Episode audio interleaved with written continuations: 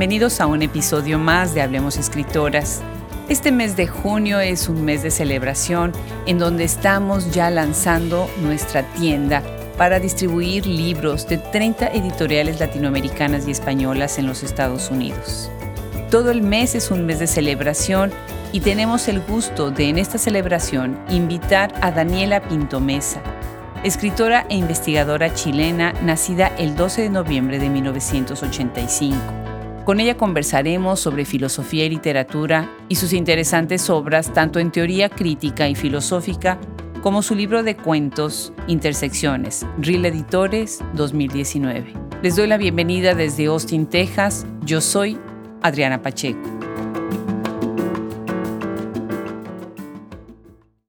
Qué país más lindo es Chile. De verdad, con todas esas playas y todas estas ciudades tan hermosas y hoy tenemos el gusto de tener a una joven escritora y filósofa, lo cual me encanta, chilena. Y bienvenida a este programa, Daniela Pinto Mesa. Me da muchísimo gusto conversar contigo el día de hoy. Hola, buenos días. Muchas gracias también por la invitación. Me siento muy, muy contenta de, estar en este programa, de poder hablar contigo y, eh, bueno, de compartir esto que, que, hacemos y que nos une en una comunidad, ¿cierto? Literaria, una comunidad crítica, escritural. Así que estoy muy emocionada y muy contenta también. Así que muchas gracias. No, pues al contrario, qué maravilla conversar con alguien que le interesa la filosofía y qué interesante que busques esta intersección con la literatura.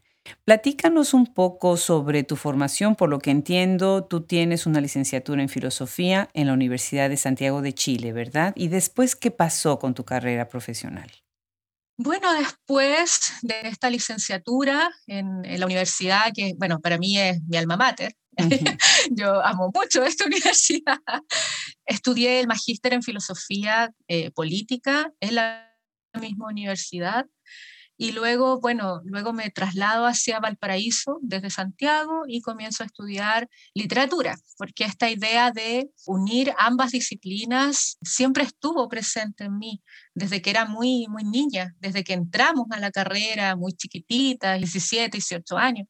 Entonces, había un gusto por la literatura muy presente. Así que bueno, tomé la decisión de, después de haber estudiado todos estos años filosofía, poder ingresar a este mundo de la literatura, pero de un modo más formal también, sobre todo desde el punto de vista teórico, porque por supuesto en filosofía no pasábamos teoría literaria, críticas literarias, sino que era más bien este deseo de querer incursionar en otras voces, lo que hacía que nosotros, eh, jóvenes, ¿cierto?, más pequeños, quisiéramos eh, leer, ¿cierto?, desde leer esta literatura que es distinta a la obra filosófica, que es lo que nosotros estábamos acostumbrados a, a trabajar. Claro. Entonces estudiaste en Valparaíso. Ahí nos escuchas, ¿verdad? Sí, sí, sí, sí. Ahorita estás ahí. Qué ciudad tan interesante que tiene tantas escaleras y subidas y bajadas y así como laberintos, ¿no? Sí, demasiado. De hecho, de hecho es súper eh, lindo recordar, por ejemplo, la primera vez que vine y unos amigos me dijeron, bueno, subamos acá, está muy cerca, vamos a ir a comer. y llevábamos como media hora y yo ya no daba más, pero no podía, mis piernas ya no daban más así. Y, fue súper súper lindo eso, o sea, darme cuenta de ese laberinto, que uno, claro, lo ve en, fotografías, lo puede ver en alguna fotografía de los libros, en algún video, películas, ¿cierto? Pero, pero estar aquí y recorrer esas mismas escaleras y recorrer esos mismos cerros y perderse, que me pasó muchas veces, es algo hermoso ahora para mí. Daniela, ¿tú qué opinas? Eh, ¿Cuál crees tú que debe de ser, de alguna manera, el acercamiento de los jóvenes que quieran hacerlo a la filosofía para, para pensar en ella desde la profundidad del estudio filosófico, desde la solidez de las fuentes, ¿no? Y desde la seriedad que requiere el estudiarla para después aplicarla a la vida, ¿no? Y a otras disciplinas. Sí, yo creo que ahí en esa pregunta está incluso la, misma respuesta, porque de hecho, como, como tú dices, ¿cierto? Em, hay una seriedad, hay una solidez y una profundidad en el estudio filosófico. Y la forma, bueno, la forma de entrar a ella es, desde mi punto de vista, desde la, la enseñanza media o la secundaria, ¿cierto? Desde ese momento los chicos y más pequeñitos, pero no, no, yo no me he especializado en filosofía para niños, entonces lo que sí pienso es que desde secundaria los chicos y las chicas tienen que, comenzar a elaborar esa, esas ideas propias, ¿cierto? Para después poder eh, reflexionar. Pero es un proceso, es un proceso que implica mucha disciplina también. La filosofía, bueno, igual que otras disciplinas, la filosofía necesita disciplina para poder trabajarse, para poder reflexionar y también necesita tiempo, ya necesita tiempo de madurez, hay ideas, constructos, ah, conceptos que, que una aprende cuando recién tiene 18, 19 años, que no los entiende, no, no, no, lo, no los comprende a cabalidad, porque, porque la filosofía también es eso, es un proceso de, de significación, un proceso de sentido sobre las cosas que uno va analizando, pero también sobre el mundo, sobre la vida, sobre uno mismo. Entonces, es bien compleja esa relación también, ¿no? La filosofía no es algo que se pueda hacer rápidamente, sino que uno va elaborando recursivamente, ¿cierto? Uno va elaborando eslabones en una escalera de, aprendizaje, de conocimiento, pero también de, de, retractación, o sea, también yo puedo retractarme de algo que pensaba cuando era más pequeña, o sea, también hay, en la filosofía tiene esa capacidad, ¿ya? Esa capacidad de poder ir elaborando pensamientos a lo largo del tiempo y e ir, e ir también madurando ciertas construcciones que hacemos respecto a lo que nos rodea. Entonces yo creo que la forma de, enlazarse, esta forma de poder compenetrarse con la filosofía, en primer lugar está relacionado con una disciplina, pero una disciplina que también implica una ética. Ya la filosofía no puede estar exenta de, una ética. Claro. Ahorita que, que te escucho y, oigo la emoción en tu voz al hablar de este tema que te apasiona, Pienso en otras escritoras, filósofas con las que he conversado y que tienen exactamente ese entusiasmo. Pienso, por ejemplo, en una mexicana que es eh, Siddhartha Ochoa, que también tiene esta formación desde la, filosofía.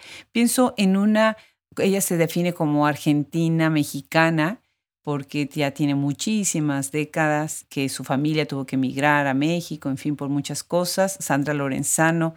Interesante también, ¿no? Rosa Beltrán, tanto, tanto que hay que hablar y que hacer en esta intersección entre la filosofía y la vida. Y bueno, pues algo más entre la filosofía y la literatura, ¿no? Vayamos conversando sobre tus libros y me gustaría empezar con Palabra y Pensamiento, diálogos entre literatura y filosofía, ni más ni menos. Este está publicado en 2014, ¿no? ¿Qué te parece si empecemos desde un inicio leyendo para seguir la conversación? Primero decir que este libro para mí es, es muy importante, porque fue, bueno, el primero. Yo creo que todos los libros son así. Así que bueno, voy a partir entonces con este párrafo.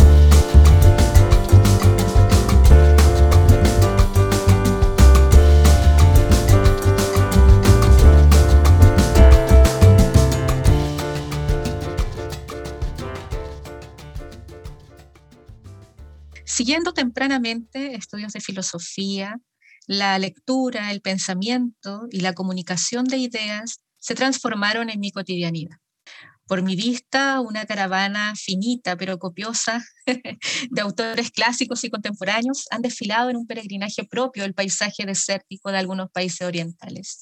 Así desde la lectura sobre el no ser y contra los matemáticos, pasando por la metafísica, la consolidación de la filosofía, confesiones, los cuadernos azul y marrón, fenomenología de la percepción y qué es la política, hasta las geneiras, ¿cierto? Las olas dublineses, la invención de Morel, memorias de Adriano, pensar, clasificar y pensamientos, entre otros, conforman este corpus filosófico y literario que ha dejado profundas huellas en mi mente. Han demarcado mi palabra y escritura con un gusto tal que siempre es necesario volver a ellas para retomar soterrados discursos o inmemoriales intuiciones, procesos que han generado este todo llamado palabra y pensamiento, ensayos de literatura y filosofía. Qué maravilla. Me da muchísimo gusto porque escucharte y, me encantó leerte. Gracias. Es muy curioso.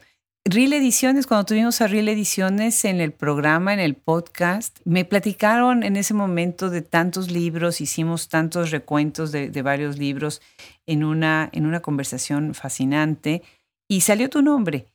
Y precisamente acercarse a escuchar esta manera en la que tú hablas de estas intersecciones y de estos diálogos, estas, siempre estos hilos que comunican, ¿no? Me, me emociona. Veo en este libro algo muy interesante Tú haces un énfasis en la cuestión de la corporalidad y el cuerpo, eh, donde aquí, cuando tú piensas el cuerpo desde un punto de vista filosófico, hay muchísimo que decir, ¿no? Y me recuerdo de mis estudios de cuando yo estuve haciendo el doctorado, estaba haciendo el doctorado, ¿no? Toda esta idea, incluso desde la época medieval, ¿no? De cuál es la concepción de lo que es el, el binomio cuerpo-alma, ¿no? Cuéntanos un poco cómo surge este libro y cuál es tu acercamiento respecto a la corporalidad en él.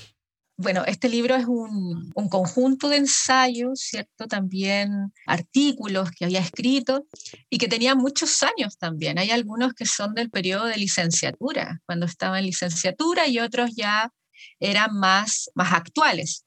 Y bueno, este libro comenzó a gestarse por, por esta idea que quería de, poder unir cosas, pero también de entregar algo. Em, era mucho más joven, ¿cierto? En ese tiempo, a pesar de que no han pasado muchos años, pero necesitaba comunicar, necesitaba comunicar lo que yo estaba pensando también para poder reunirme con otros, con otras personas que también estuvieran pensando eso. Y en ese momento el cuerpo era el concepto en el que yo estaba, ¿cierto? Trabajando que, y que me acompaña hasta ahora, pero ya con otra madurez también y con otra voz también literaria. En este momento este libro es un acercamiento a, mi voz, pero todavía no era capaz, ¿cierto? Todavía faltaba esta, esta otra potencia de saberme en la escritura, que igual es un proceso muy íntimo y, e implica mucho tiempo, porque también eh, tiene esta idea de, proceso, de dimensión interna. Entonces, bueno, este libro surge con, primero con, ese objetivo, de querer comunicar y con otro objetivo que es el, reconocerme a mí en esto, en la escritura. Em, y en el ensayo, que es el género que, aparte de la narrativa, es el género para mí más importante dentro de la literatura y con el que más tengo relación. Me encanta leer ensayos, o sea, me, gusta mucho el ensayo como género y también como posibilidad del decir. Por supuesto, no significa que otras, otros géneros no sean importantes, pero, pero el ensayo para mí y el cuento dentro de la narrativa, no necesariamente la novela, ¿cierto? El, cuento y el ensayo son muy importantes en mi vida. De alguna forma me significan me dan sentido. Bueno, y llego al concepto de corporalidad porque a lo largo de todos estos años en que había estado escribiendo estos ensayos, esta apropiación del concepto de cuerpo me era necesaria. ¿Por qué? Porque era una reflexión también interna. ¿Qué ocurre con el cuerpo femenino?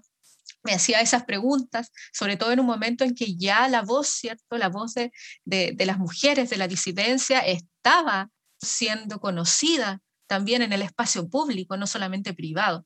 Entonces, había una reflexión sobre eso desde, desde licenciatura, desde la idea de la licenciatura en filosofía.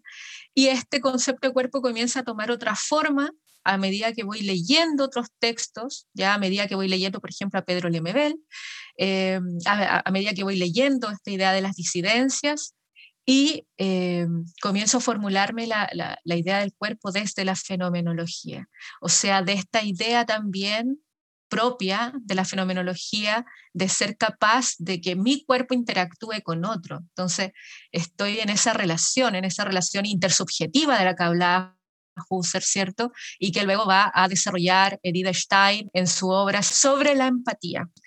Y bueno, comienza a generarse esta idea de lo intersubjetivo y esta idea de que mi cuerpo de alguna forma no solo es una singularidad, sino que también tiene la potencialidad de poder, o sea, la potencialidad de unirse a otros y de poder dar un sentido al concepto de comunidad desde el punto de vista político, que finalmente es lo que reflexiono.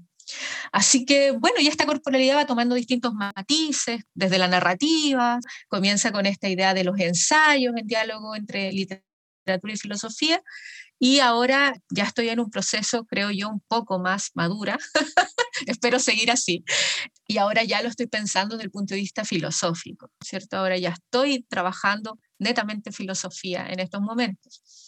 Así que bueno, así, así nace este libro y, esta idea de corporalidad como las dimensiones del cuerpo en contacto con otros y las performatividades y el cuerpo como tal, como una singularidad que se encuentra con otras personas, ¿cierto? Con, con otros cuerpos también naturales, eh, comienza a, a gestarse fuertemente. Hasta ahora, que ya creo que estoy llegando a otro, no, no sé si otro nivel, pero sí creo que a otra reflexión y ahora estoy más detenida en el concepto de empatía, que es lo que me llama la atención ahora, desde esa reflexión, pasando por esta idea de, de Jean-Luc Nancy también, este cuerpo como contorno, el cuerpo como zona de escritura, el cuerpo como o corporalidad en su relación con el poder.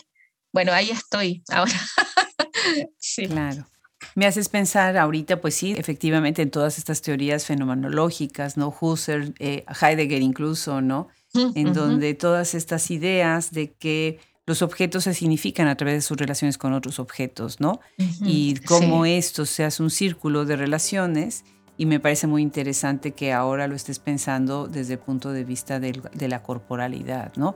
el cuerpo existe a través de cómo, cómo se relaciona con otros cuerpos ¿no? o con otras circunstancias. Y algo que me llamó muchísimo la atención es que, porque a veces puedo uno pensar, bueno, desde la filosofía estas ideas se quedan tanto en lo abstracto, cómo aterrizarlas a, a, los análisis más concretos, ¿no? Que es un ejercicio que a mí siempre me preocupa hacerlo, ¿no? Cómo regresar a lo concreto y o a lo cotidiano, o a lo tangible, o a lo cercano, ¿no? Y en tu caso hablas de Pedro Lemebel. Y me pareció fascinante. Cuando yo vi el nombre de Pedro Lemebel en tu obra, dije, qué interesante manera de hablar de un escritor y de un pensador que ha sido tan estudiado, porque sí hay muchísima obra sobre él, porque él mismo es muy complejo. Y sumas otras dos perspectivas. Bueno, hablas además tú como chilena, me encanta porque haces un tributo a Diamela Altit, a una gran escritora a la que yo también hago tributo por toda la obra y toda la influencia que ha tenido en todas nosotras. No es una gran voz y ha sido una gran voz en la cuestión de la identidad, ¿no?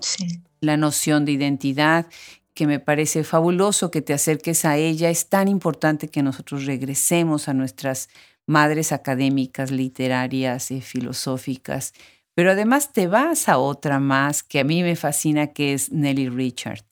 Y aquí estamos hablando ya de otra complejidad desde el punto de vista género, ¿no? Y desde el punto de vista de, de las teorías que pues han sido madres de las teorías actuales y a las que yo invito, bueno, regresemos de vez en cuando.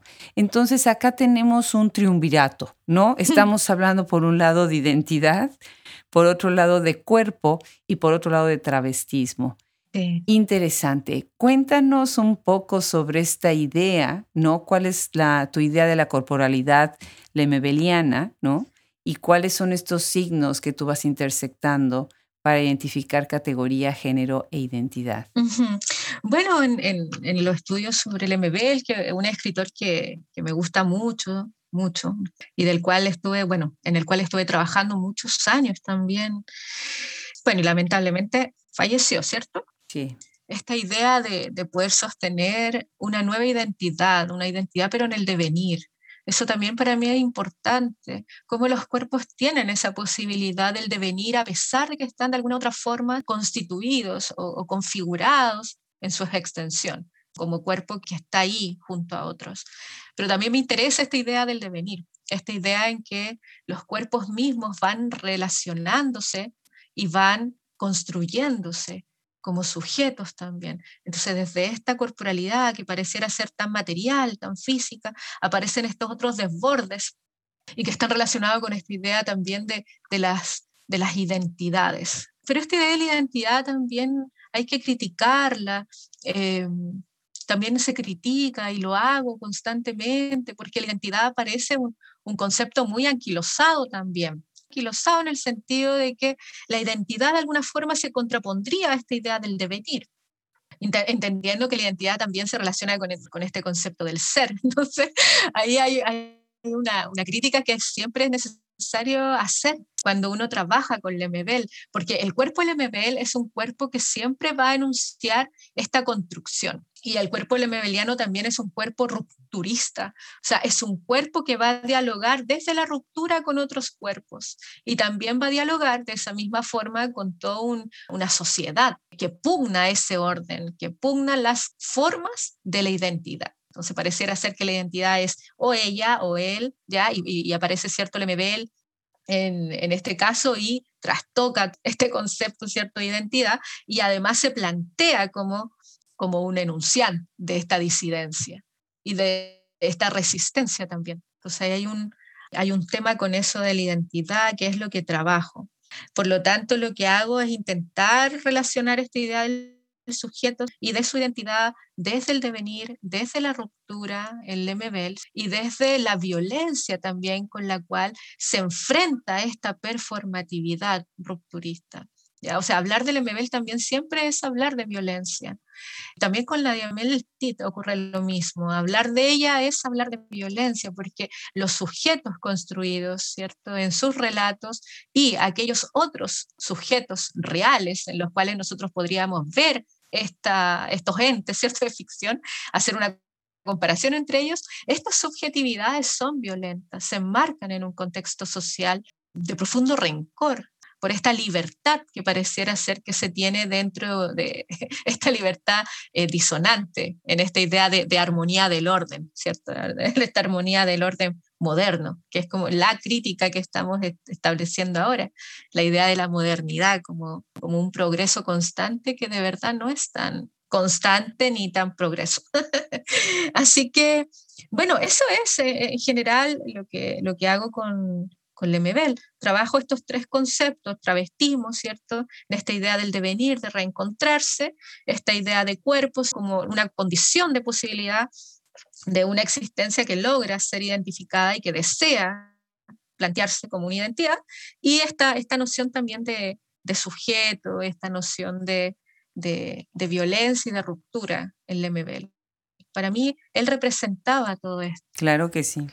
este, este, triángulo que hay, esta triada, y que, eh, bueno, muy valientemente lo realizó de todas las formas posibles, no solamente en la crónica, no solamente en la novela, sino también en, en, la performatividad y también en, en el arte.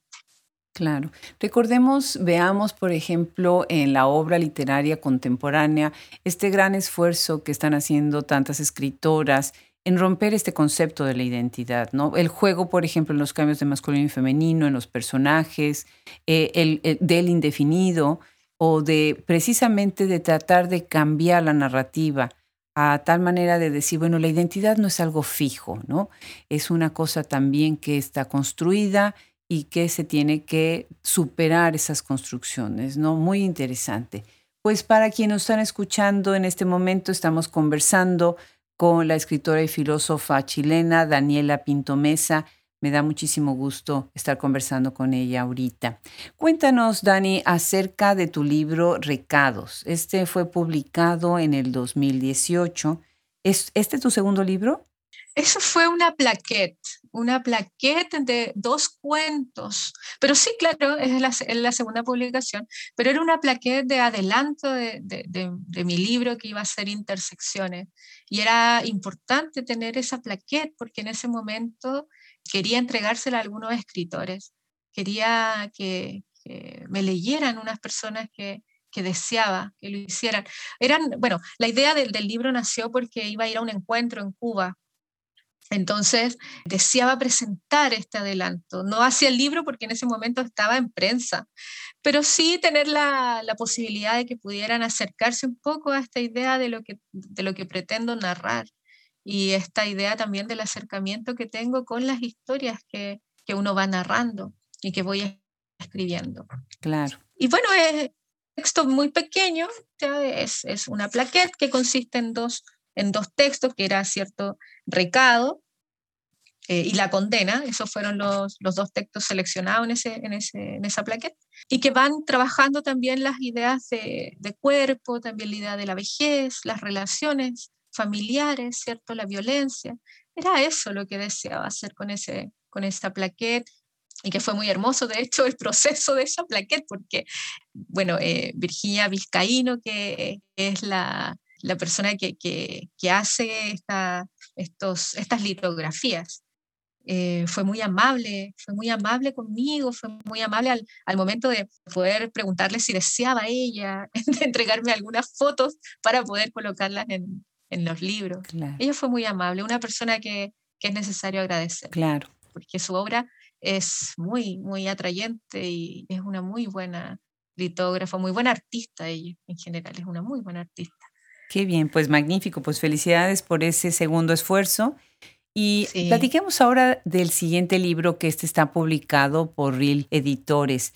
Cuando lo leí, me hiciste regresar a mis apuntes de cuando yo presenté mi examen doctoral, que no es el examen de defensa, sino es lo que le llaman en Estados Unidos el qualifying exam, en donde uno de los miembros de mi comité de disertación me hizo ir a San Agustín de Hipona.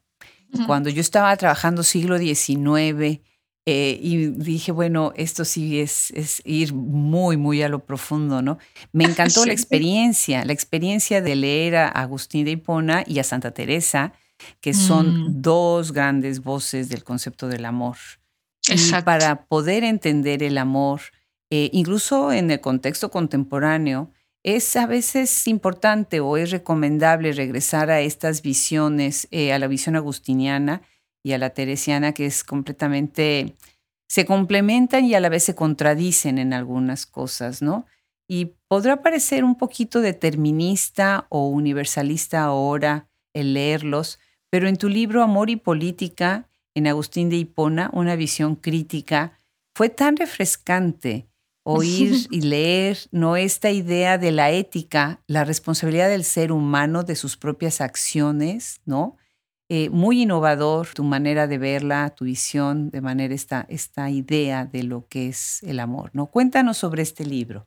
Bueno, eh, en primer lugar, agradezco mucho que hayas disfrutado ese libro. A veces uno piensa que la lectura filosófica no es tan apetecida, pero, pero así, bueno, por eso te, te agradezco mucho que, que, lo, que lo hayas leído y lo hayas disfrutado. Bueno, este, este libro también es un proceso de años, un proceso de años y que está relacionado con San Agustín de Hipona. Y el proceso en que se inicia este momento es el encuentro que tengo con San Agustín de Hipona, con un pasaje específico de las confesiones, cuando estaba en licenciatura. Ahí comienza este enamoramiento con San Agustín de Hipona y esta idea de, de, de sistema filosófico que por supuesto se, se estudiaba, se estudia en otros sistemas filosóficos, en otros pensadores y pensadoras, pero de pronto me encuentro leyendo este pasaje eh, muy niña, tirada en mi pieza. es hermoso el momento porque era ya de noche, de noche estaba la luna, brillaba cierto la ventana, era como una, una, escena de cuento y yo estaba ahí estudiando para, para un examen de la universidad. Pero esa fue la diferencia que ese examen no fue nunca más un examen. O sea, nunca tuve esa, esa presión en el caso de filosofía medieval y en el caso específico de Agustín de Hipona. Y mm, no fue una presión, sino más bien me gustó mucho. Algo pasó en mí que me, me, me enfrenté a, a, esta idea ontológica, a esta idea del ser. Wow. Y, y quise ahondar más en él. Así que bueno, comencé a hacerlo. Eh, de hecho, la primera tesis que hice fue sobre el tiempo en Agustín de Hipona, que me gustó mucho. en ese momento soñaba con ser la especialista en, en San Agustín de Hipona. Pues avanzaste bastante en ser especialista.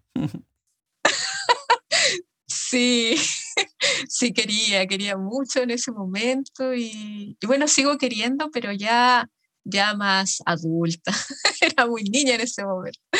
Y bueno, después, ya en filosofía política, eh, ya habíamos pasado filosofía social, ¿cierto? Eh, y yo comienzo a, a, desear otra vez escribir sobre Agustín, porque necesitaba terminar este proceso de este sistema filosófico Agustín. Y al igual que ocurre con muchos otros filósofos, al igual que ocurre también con, con la filósofa que nombraba antes, ¿cierto? Con Edith Stein o con, o con Husserl, ¿cierto? Con esta idea del existencialismo también, en el caso Heidegger, de Jasper, en fin, hay muchos ejemplos. Uno tiene que, que o, yo deseaba leerlo todo, esa idea de querer leerlo todo, de querer, de querer aprender lo que más podía para, para penetrar este, este, este pensamiento, asirme de él, quería, quería reflexionar eso. Y, pensarlo y relacionarlo con lo que yo vivía también, que era la comunidad.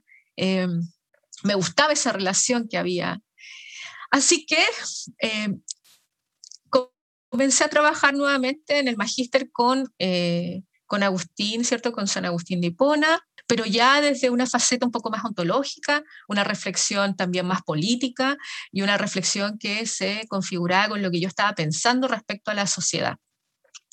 Y por lo tanto comienza a gestarse esta idea de, de, ver el amor y la política en, en, Agustín de Hipona, pero además hacer el, el, eh, la unión con los procesos que estaban ocurriendo, ¿cierto? A nivel social y cómo yo veía eso, esa sociedad, cómo yo me, enfrentaba a esta sociedad.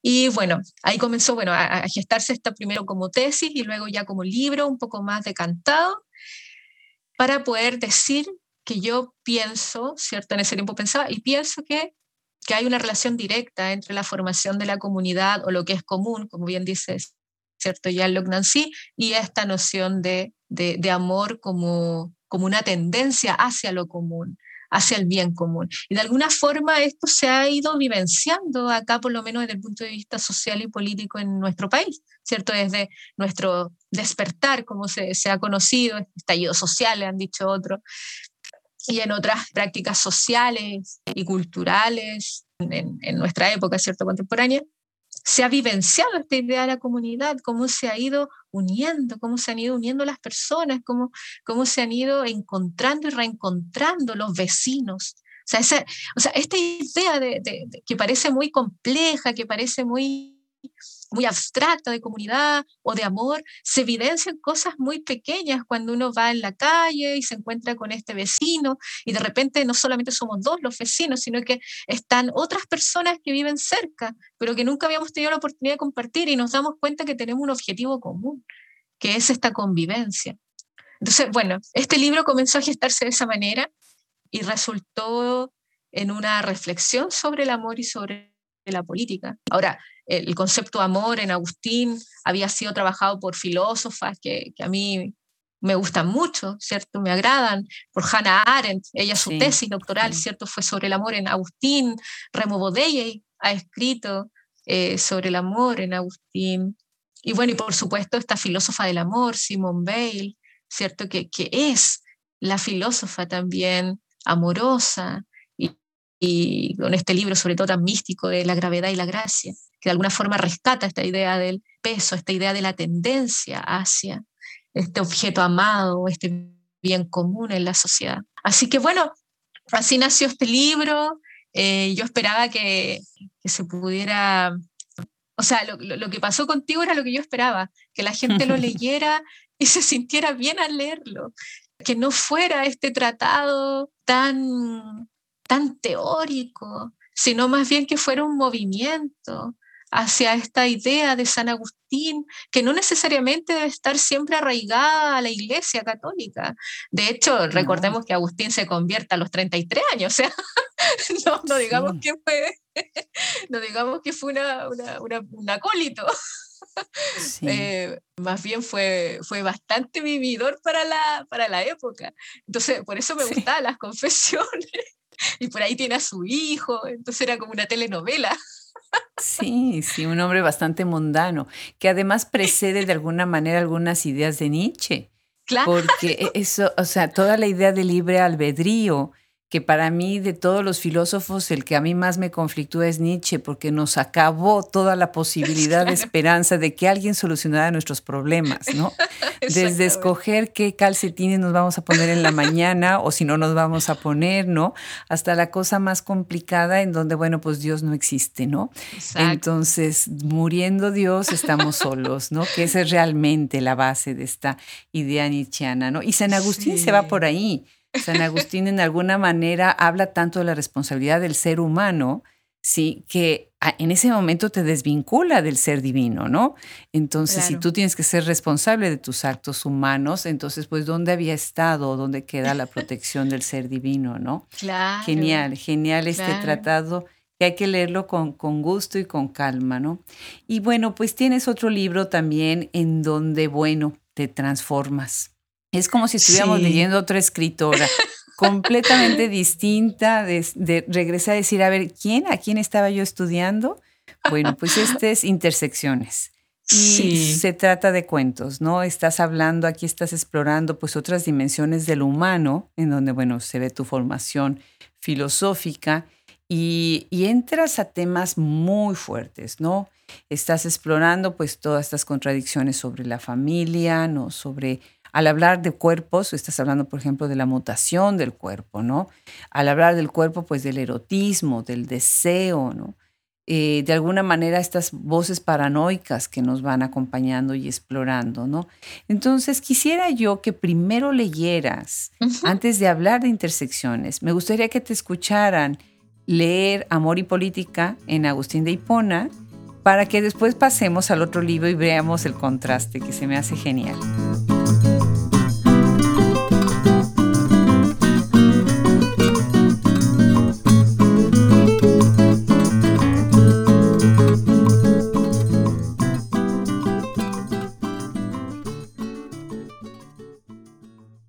Así concibo que el amor es una tendencia y un poder, una categoría ontológica, mediante la cual es comprensible la relación con nuestros semejantes, con la comunidad y con el mundo.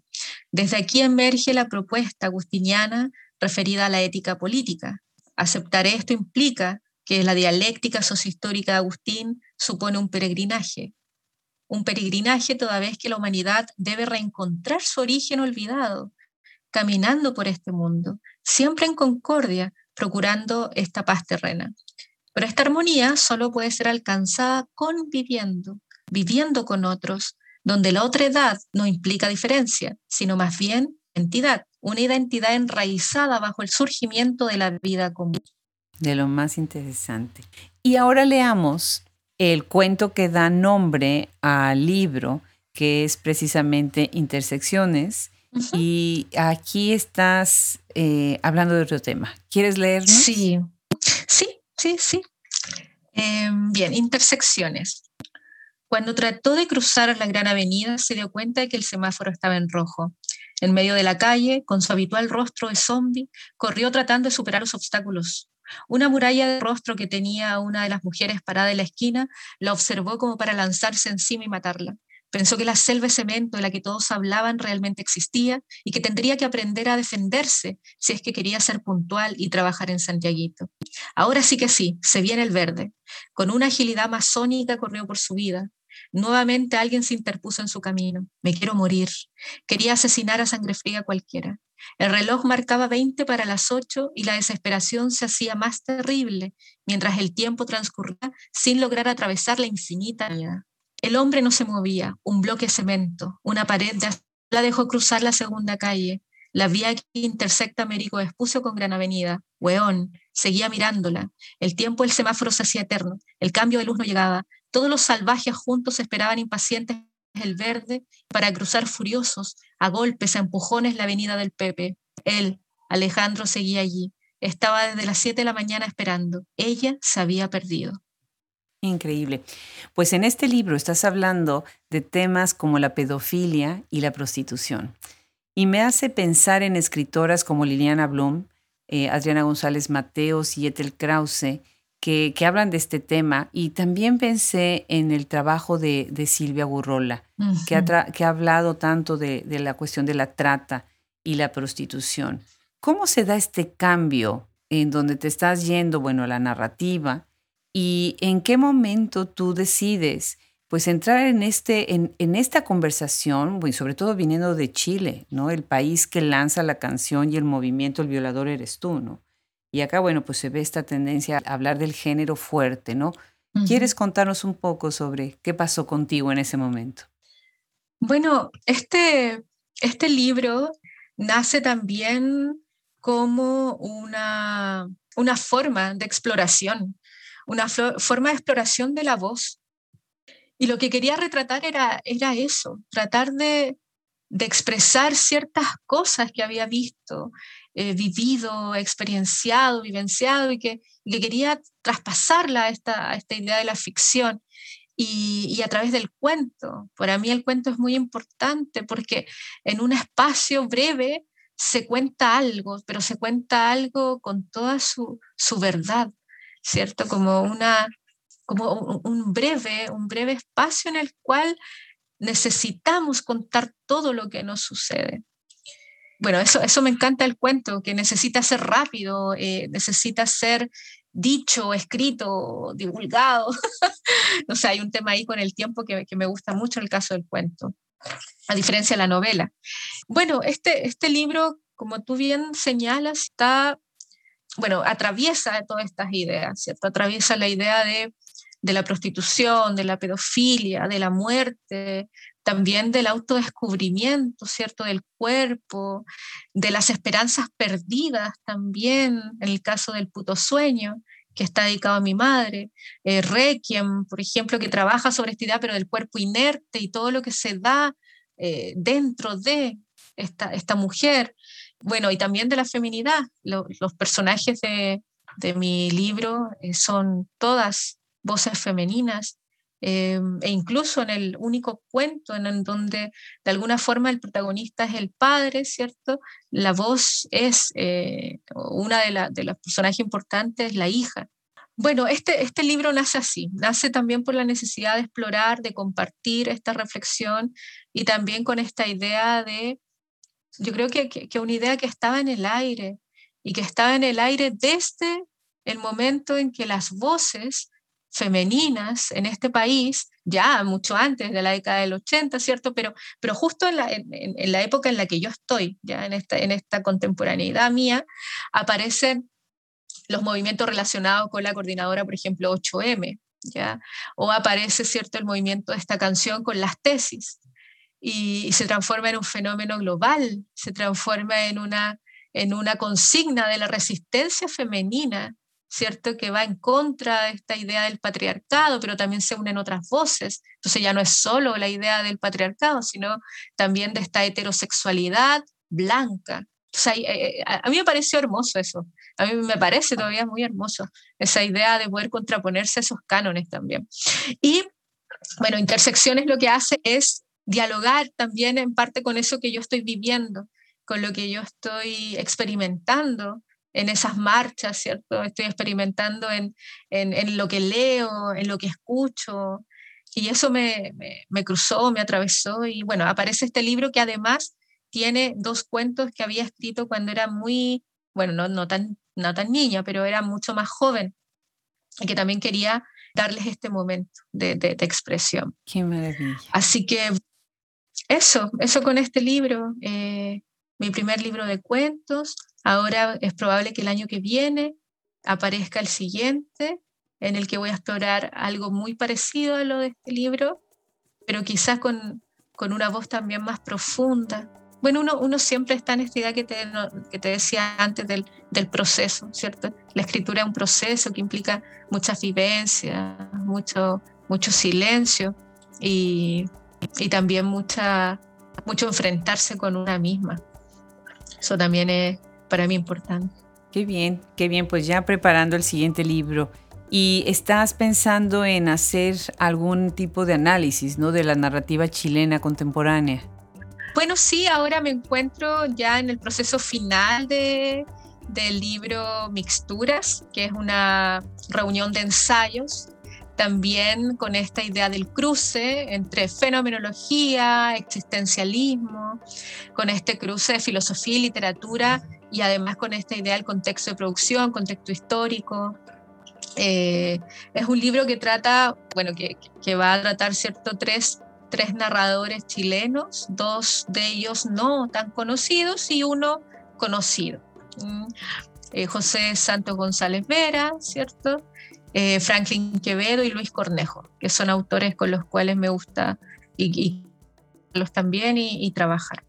Y sigue, persigue lo mismo, ideas de otra edad, estoy con eso todavía, idea de cuerpo, idea de sujeto, idea de subalternidad, sigo con estas relaciones con el contexto histórico que para mí es importante, en la cual se están dando esta escritura, y me traslado, ¿cierto?, de esta escritura contemporánea, muy actual, muy del siglo XXI, y me traslado, ¿cierto?, hacia principio del siglo XX y hacia mediados del siglo XX. Entonces ahora estoy transitando por esta zona, redescubriendo autores, leyéndolos y descubriendo una autora maravillosa que, que es el, libro que, estoy pensando en estos momentos para más adelante, que bueno, es Luceviana, que es una gran, gran artista, gran, gran escritora. Así que bueno, Mixturas es este conjunto de ensayos que va a versar también en esta reunión de, de textos, pero de una forma más libre del primer libro, Palabra y Pensamiento, donde yo todavía tenía esta, esta coraza, ¿cierto? Un poco teórica, esta coraza eh, académica, ahora ya estoy eh, en el momento en que puedo relacionar, ¿cierto? Más profundamente y más decididamente ciertos aspectos. O sea, desde el 2014 hasta esta obra que va a aparecer en el 2021, en todos estos años, siento que que estoy intentando esta, esta reunión de, literatura y filosofía, pero ya desde la apropiación de mi escritura ensayística. O sea, dejando de lado esta idea de papers, ensayos, ¿cierto? Y transitando hacia, hacia esta, esta zona más libre del ensayo, más subversiva del ensayo también, más, más rupturista. Así que bueno, espero terminar pronto mis conclusiones para poder, para que ya salga y, que ya, ya las personas lo puedan leer. Esperemos que sea así y esperemos que, que se acerque siempre esta filosofía y esta literatura que pueda acercarse a la gente, que las personas lo disfruten. O sea, buscando esto, que Agustín decía, el amor fruí, deseando que la gente disfrute lo que el ensayo, que genere esta, esta relación armónica, que genere esta relación de, de, disfrute y de, también como de cariño con, el, con, con, con, este género ensayístico, que a veces no es tan reconocido. no, no, ayer hablaba yo de eso precisamente Necesitamos muchas más ensayistas. Pues muchísimas felicidades, Daniela, por esta trayectoria, por este libro que bien dices, habla ya de pues la madurez que todas con el tiempo vamos tomando, porque bueno, los años no pasan eh, sin las lecturas adicionales, ¿no? Nos pasamos los años leyendo y eso amplía, y leyendo a otros y leyéndonos a nosotros mismos. Te felicito, muchísimas gracias, gracias en nombre del equipo de Hablemos Escritoras por sumarte a este proyecto.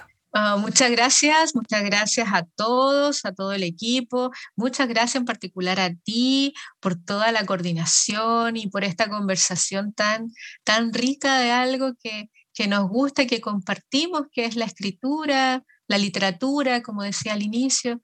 Muchas gracias a las personas que van a escuchar, ¿cierto? Que están escuchando este, este programa y, y espero que de verdad en algún momento disfruten y del ensayo, disfruten del, del cuento y de la literatura como un espacio también de, de, libertad, de libertad total.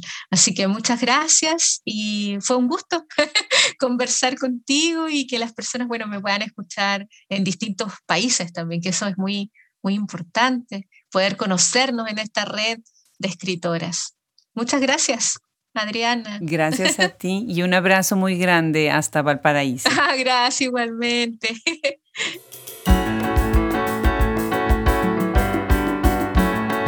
Una vez más agradecemos a Daniela Pinto Mesa se haya sumado a este proyecto de Hablemos Escritoras. En nuestra página web www.hablemosescritoras podrán encontrar más de su obra y de su trayectoria. También le agradezco al equipo que hace posible Hablemos Escritoras. En la edición, Fernando Macías Jiménez, Cristian Josefi. Social Media, Andrea Macías Jiménez. Colaboradores Wilfredo Burgos, Liliana Valenzuela, Alejandra Márquez, Fran Denster, Juliana Zambrano, Verónica Ríos, Gaele Calvez. Se despide desde este micrófono Adriana Pacheco.